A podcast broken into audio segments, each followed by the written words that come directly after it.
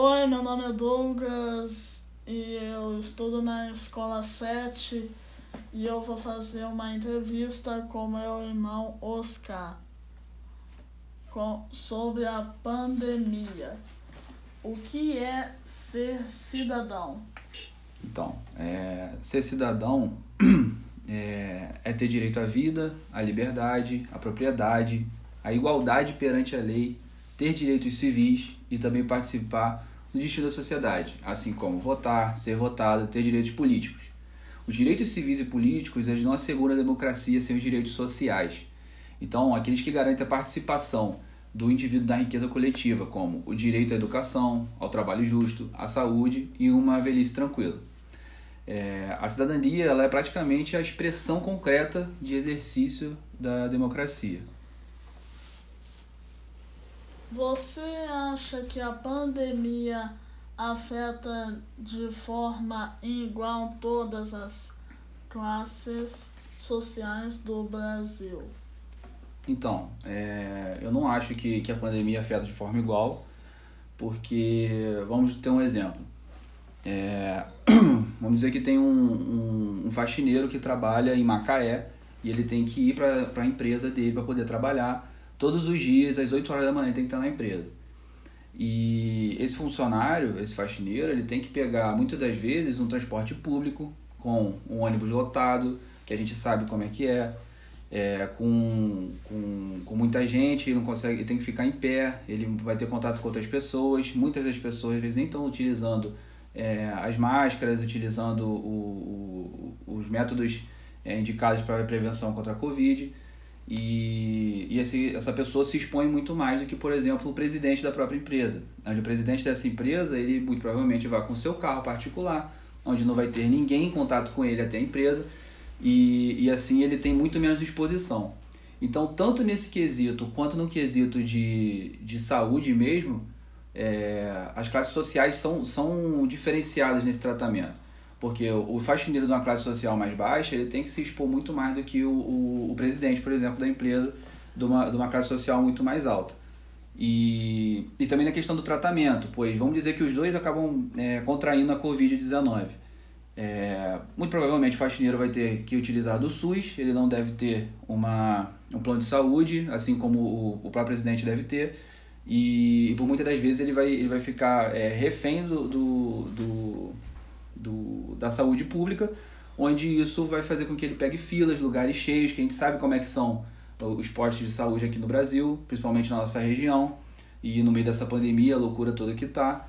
Então, os medicamentos são caros, são tratamentos é, longos, onde muitas das vezes o, esse faxineiro, por exemplo, não poderia arcar com, com, com a medicação e tudo isso.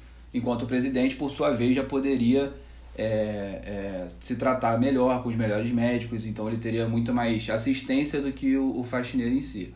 Para ter noção, é, em maio eu vi uma notícia é, que em São Paulo, em Brasilândia, numa região mais de classe social mais baixa, é, o número de óbitos na Covid é, nesse lugar era 10 vezes maior do que em Morumbi, que é um, um bairro nobre em São Paulo. Então, isso mostra claramente para a desigualdade social, é, onde as questões básicas de falta de higiene e de habitação ocorrem, como, por exemplo, a falta de saneamento básico e de toda a, a, a falta de, de, de, estrutura da sociedade. Todas. Uh, quais os benefícios de prática atividades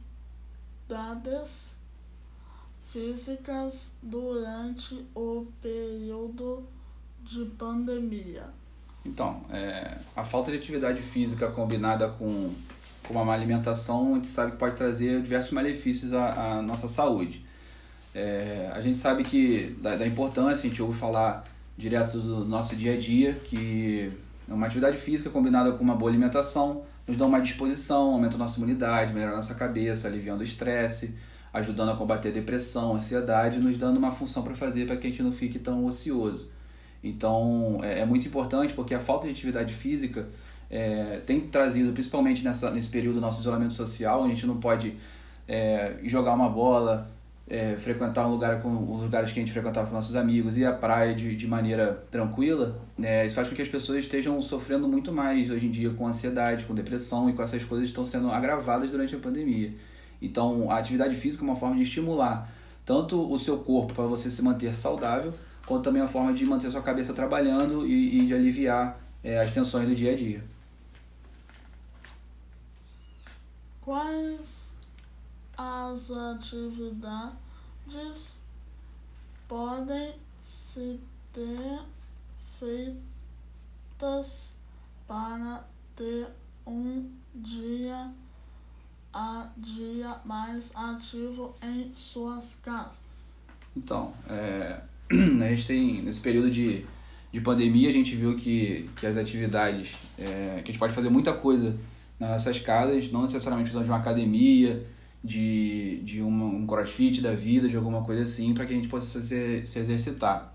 É, uma das coisas que a gente pode fazer é, é, a dança, que a gente não precisa de talvez muito espaço para poder praticar, e a gente manter nosso corpo ativo, é, assim como agachamentos abdominais, praticar caminhada pela casa, é, subir escadas, pular corda, fazer yoga, alongamento, são coisas que fazem bem tanto para a nossa cabeça quanto para o nosso corpo é, praticar, é, brincar com sua família, seus irmãos, jogos ativos mesmo com a família, um pique-pega, um pique-esconde, um pique-alto, todas essas coisas.